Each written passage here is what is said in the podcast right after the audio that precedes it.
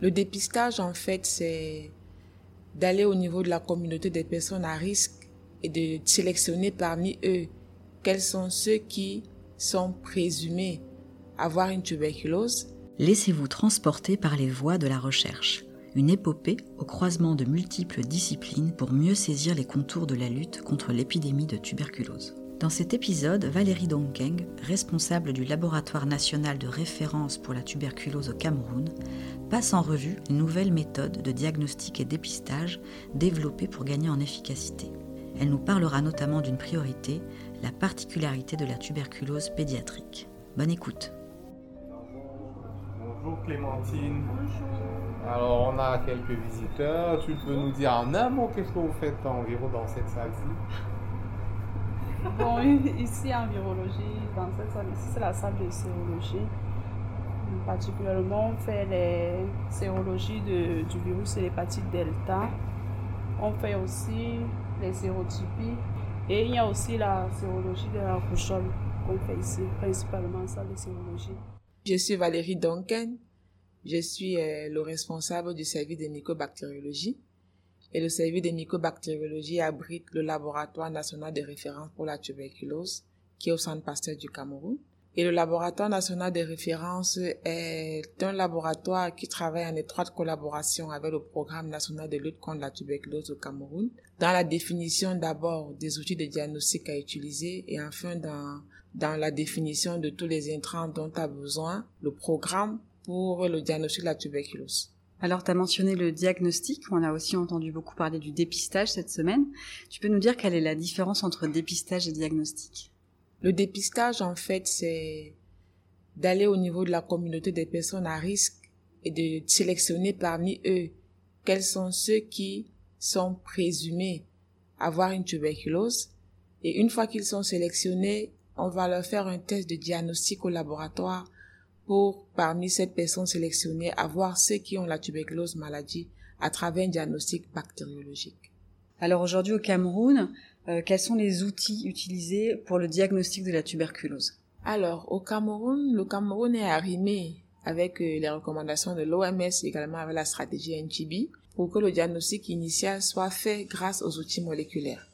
Donc, au niveau du Cameroun, on a les outils moléculaires recommandés par l'OMS, les outils moléculaires rapides, notamment le DINESPECT et le TIBILAM. Donc, ce qu'on fait, c'est que TIBILAM est utilisé en diagnostic initial pour diagnostiquer la tuberculose, mais comme on sait également que cette technologie ne permet pas de détecter la résistance à la rifampicine, donc dans, notre algorithme, tout ce qui est positif à TIBILAM devrait être euh, transféré vers un site qui a un DINESPECT pour rechercher la résistance à la rifampicine. Donc, Dinespert est utilisé un peu en seconde intention. Nous avons œuvré pour euh, cet algorithme parce que Tibilam est un outil qui s'accommode le plus dans les laboratoires périphériques qui n'utilisaient avant que la microscopie, comparé à Dinespert qui pour son implémentation a besoin que le laboratoire ait un, un climatiseur pour avoir une température fixe, également qui est très sensible aux fluctuations électriques. Et je vais également ajouter qu'au Cameroun, malgré les outils moléculaires, la microscopie reste et est toujours utilisée comme un, diagnostic initial. Pourquoi? Parce que on ne peut pas, pour le moment, avec les fonds qui sont disponibles au niveau du programme, mettre un outil moléculaire dans tous les centres de diagnostic et de traitement. Donc, ceux qui n'ont pas d'outil moléculaire continuent à faire de la microscopie en diagnostic initial. Et également, il est recommandé pour ces sites-là, tous les microscopies négatives, les échantillons doivent être transférés vers les sites où il y a un petit bilan pour augmenter les chances d'avoir un résultat positif. Alors, il me semble qu'il y a une particularité pour le diagnostic de la tuberculose pédiatrique. Est-ce que tu peux nous en parler? Oui, c'est vrai, il y a une particularité pour la tuberculose pédiatrique, justement parce que les enfants de moins de 5 ans ont du mal à donner un prélèvement de crachat dont les, prélèvements recommandés pour eux avant étaient par exemple le tubage gastrique ou l'aspiration nasopharyngée, qui sont des actes médicaux qui demandent un acte médical pour avoir le prélèvement avant d'aller faire le diagnostic, ce qui rendait un peu difficile le diagnostic bactériologique de la tuberculose chez l'enfant. Donc du coup, il y a deux études qui ont été menées au Cameroun et dans d'autres pays également. Nous avons l'étude TB-KIT et l'étude de TB-SPIT qui ont montré qu'on pouvait utiliser un autre type de prélèvement pour le diagnostic de la tuberculose pédiatrique, notamment les selles, Et suite à ces études, dont une recommandation de l'OMS a été faite en 2022 qui recommande l'utilisation des sels pour diagnostiquer la tuberculose pédiatrique avec le Dinespert euh, Ultra. Donc, suite à cette recommandation, dont le Cameroun, pour l'année 2024, a pris des dispositions nécessaires pour euh, implémenter ce diagnostic de la tuberculose chez l'enfant à partir des selles. Et aussi, comme nous avons implémenté l'outil bilan, qui est un outil assez simple à utiliser, nous voulons également l'évaluer à l'utilisation de des selles pour le, le, la tuberculose pédiatrique. Alors on parle beaucoup des, euh, des cas manquants de, tuberculose. Euh, qu'en est-il aujourd'hui au Cameroun? Oui, au Cameroun également, nous avons des cas manquants de tuberculose et nous sommes conscients de cela. D'après les estimations de l'OMS, nous avons environ 50% de cas manquants de tuberculose. Et face donc à, à ces cas manquants dont le programme national de lutte contre la tuberculose au Cameroun a mis sur pied plusieurs stratégies pour pouvoir augmenter la notification. Donc l'une des stratégies, c'était de, de faire la recherche, la recherche active des cas dans toutes les formations sanitaires.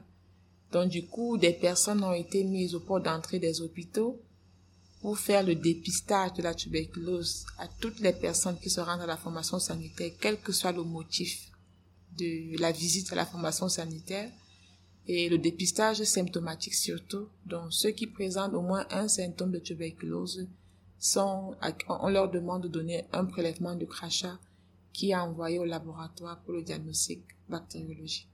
Alors, en quoi c'était important pour toi euh, d'intervenir dans le cadre de cette masterclass euh, TIBI? D'abord, euh, le Centre Pasteur du Cameroun a une mission de formation et la masterclass TIBI nous a immédiatement interpellé quand on a vu l'annonce.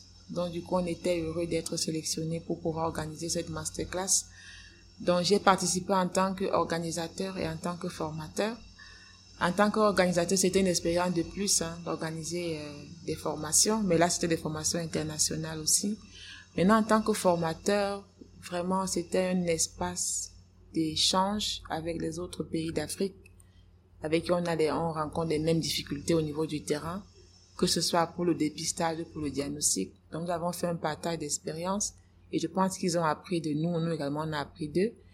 Et on avait surtout des jeunes chercheurs. Donc, c'était pas des décideurs au niveau de leur pays, mais des, des, des, jeunes chercheurs.